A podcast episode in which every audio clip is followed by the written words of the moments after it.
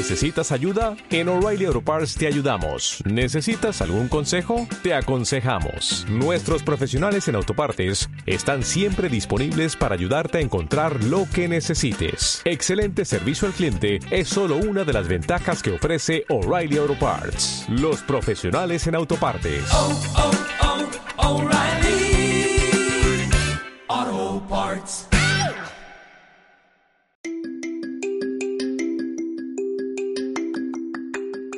Bienvenidos a Hechos Irrelevantes, el podcast diario donde repaso los mercados financieros, así como lo más destacado en economía, empresas, startups, blockchain y lo que surja. Disclaimer, no sirve como recomendación de inversión nada de lo que diga, son solo interpretaciones personales de este curioso mundo del dinero. Soy Mariano Angulo, esto es No Financieros y vamos al día.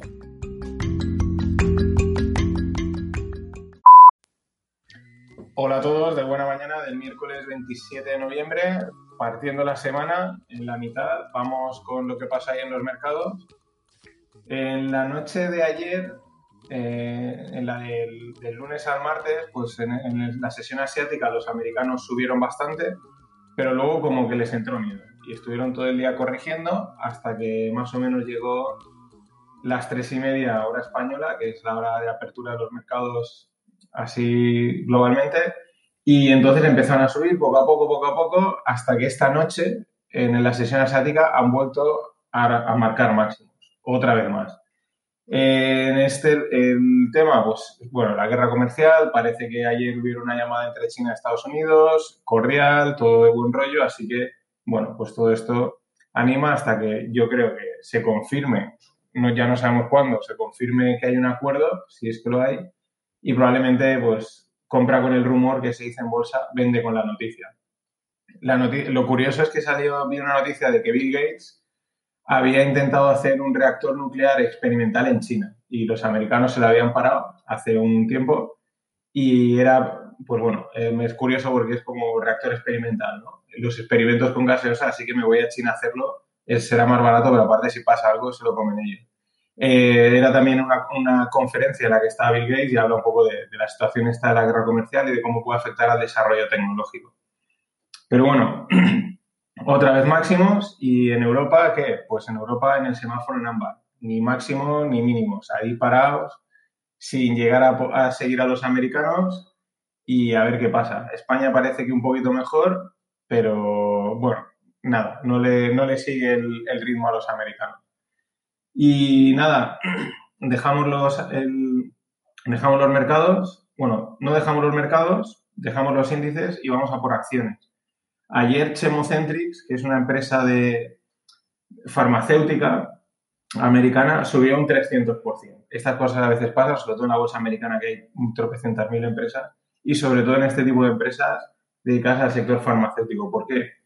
Porque ayer les aprobaron unos ensayos clínicos en fase 3, es decir, ya bastante avanzados, de un nuevo medicamento y esto pues en bolsa se presenta muy bien y de estos a veces pasa, pero también es verdad que es muy difícil pillarlos y detectarlos, por no decir prácticamente imposible. Eh, ¿A qué se dedica Chemocentric? Pues eso, desarrolla a nivel oral, o sea, lo que serían pastillas, pues para enfermedades de inmunodependientes, eh, cáncer, y, enfermedades complicadas, ¿no? Estas difíciles. Así que, bueno, pues es el detalle que un 300% ayer esta empresa. Seguimos, en, dejamos ahora sí los mercados, pero seguimos en, en el mundo de la farmacéutico.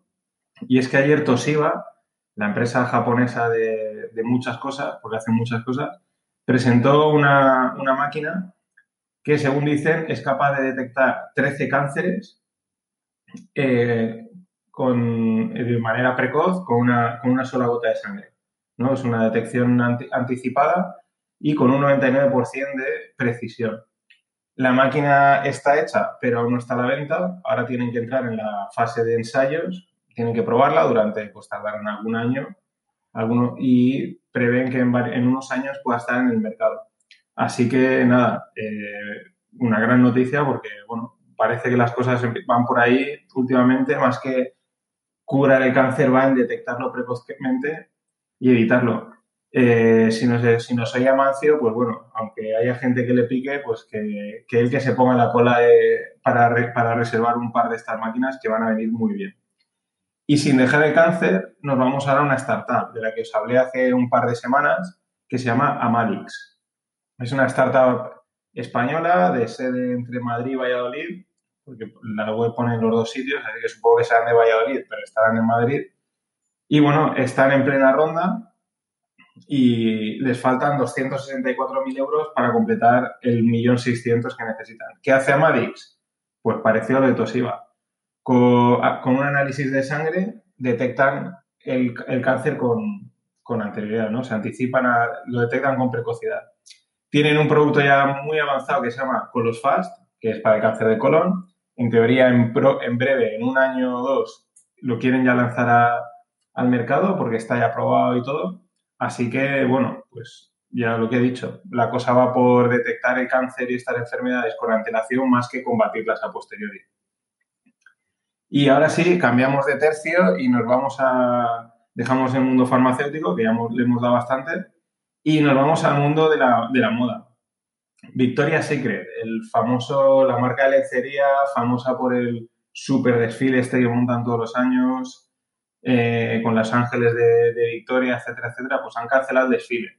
El tema es que en el 2018 el desfile tuvo tres veces menos de visitas, eh, un tercio de las visitas de las que tuvo en el año anterior, o sea, un auténtico fracaso.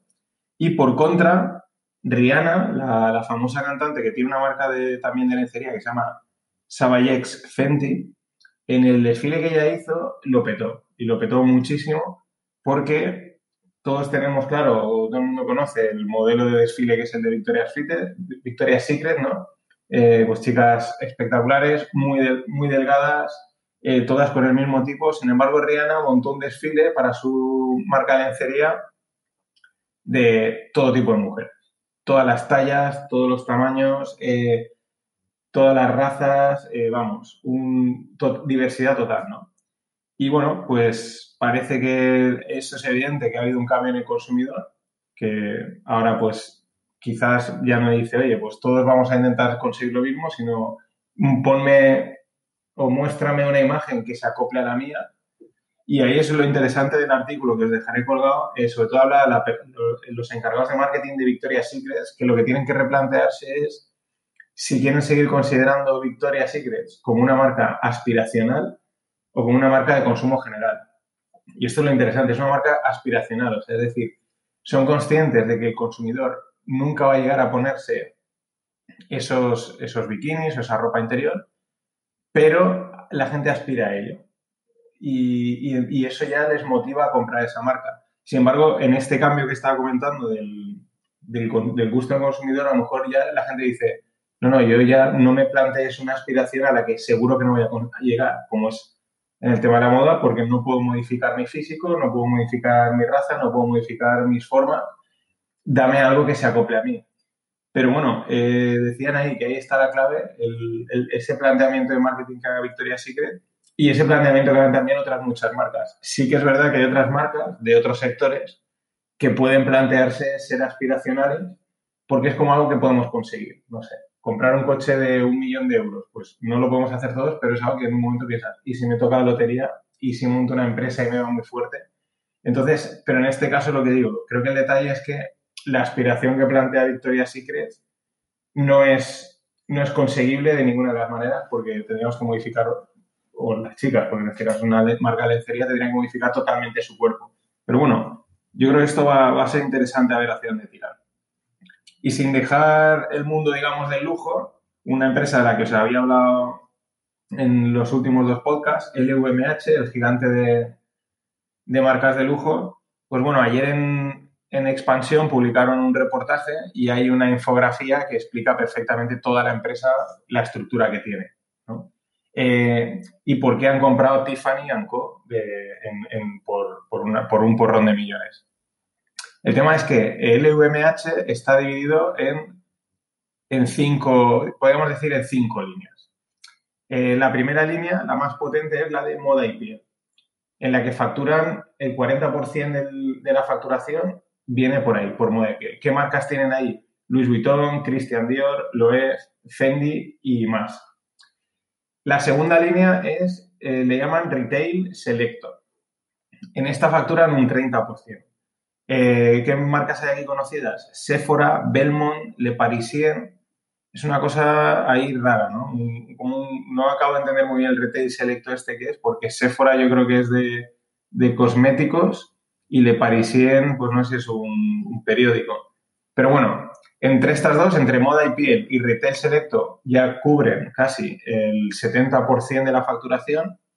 Luego la tercera línea es perfume y cosméticos, que esta es un 13% de la facturación. ¿Y aquí qué tienen? Tienen Kenzo, Marc Jacobs, Givenchy, Aqua di Parma y más marcas. Y en la cuarta está vinos y espirituosos, que en esta facturan un 10%, con Moet Chandon, Don Perignon, La Vieux de Clicquot, bueno, los mejores cavas, Belvedere y más marcas.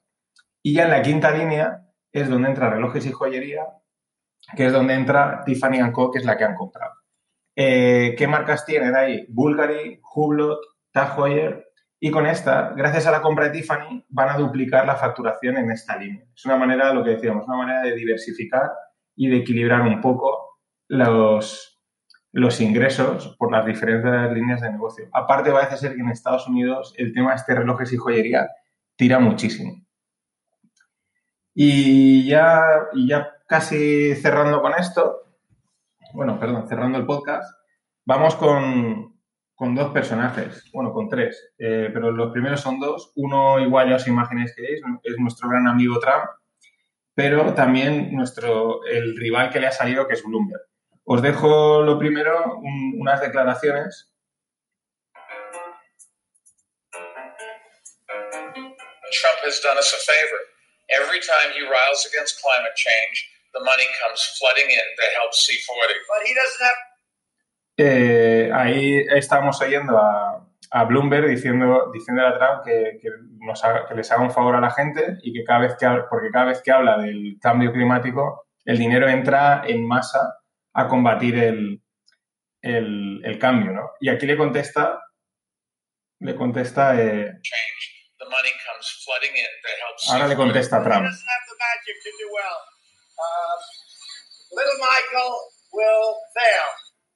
Ahí, ahí lo tienes a Trump. Dice, él no tiene la magia para hacerlo bien. Y le dice, Little Michael will fail. El, el pequeño Mike fallará. Trump, esta, esta, la batalla por la, por la presidencia va a estar muy, muy divertida, no tengo ninguna duda, más que nada porque está Trump. Y algunos datos sobre Bloomberg, sobre Michael Bloomberg, sobre el líder Mike, que dice Trump. Es, la, es el octavo, es el número 8 en la lista de los más ricos de Estados Unidos, con 53 mil millones, lo cual le permite autofinanciarse la campaña totalmente, sobradamente, ya se ha gastado mucha pasta en publicidad online, en publicidad en medios, Aparte, él controla un medio de información económica que se llama Bloomberg, la terminal de información que se gasta en todo, y una terminal de información financiera que se gasta en todos los bancos. Más datos. Fue alcalde de Nueva York entre mayo del 2002 y 2013. Tuvo su punto negro es que durante esa época puso un programa para combatir el crimen en la ciudad bastante duro, fue muy, muy duro y bueno, pues eso es una pequeña mancha ahí. Tiene 77 años y bueno, junto con Biden es uno de los más viejos del lugar. Y luego, aparte, en un principio era republicano, es decir, igual que Trump. Luego se pasó a ser un independiente y ahora pues se considera un liberal, aunque pues va a ir por la lista de los demócratas. Nada, eh, yo creo que es un rival interesante eh, que puede tener opciones de hacerle algo de daño a Trump, aunque yo creo que Trump de momento está muy fuerte. Pero bueno, por la trayectoria de Bloomberg, por la pasta que tiene, por la imagen que tiene, pues puede ser un rival interesante y ahí en esas declaraciones de Trump ya se le nota quizás algo, algo inquieto, ¿no? Little Mike. Y ahora sí, cierro con, un, con el tercer personaje, un tío súper elegante, que era, lo era dentro y fuera del campo. Xavi Alonso, el jugador de fútbol de la selección española, del Real Madrid, de la Real Sociedad, Liverpool y Bayern, que ayer eh, quedó absuelto de la causa que había contra él por por temas de esto de, dinero con Hacienda. Y es curioso porque el tío eh, hace unos meses le, le, recomendaba, le decían, oye, eh, pacta con Hacienda, paga y evita la cárcel. Y el tío dijo, no, no, yo soy inocente y voy a ir hasta el final, con el riesgo que supone que puedas acabar en la cárcel. Y al final se ha demostrado que, que tenía razón, que él no tenía ningún, ninguna culpa en lo que era un problema de, sus, de los asesores fiscales y aparte, en la sentencia se dice que Hacienda puede haberse sobrepasado. Mucho ojo porque Hacienda desde hace tiempo es una auténtica inquisición a la que nadie le puede batir nada. Así que enhorabuena por Xavi Alonso porque es una victoria contra Hacienda y porque una de las políticas que últimamente llevaban era ir a por gente conocida a rascarle y nada, eh, un tío elegante de arriba abajo. Nada más, esto es todo por hoy. Mañana más.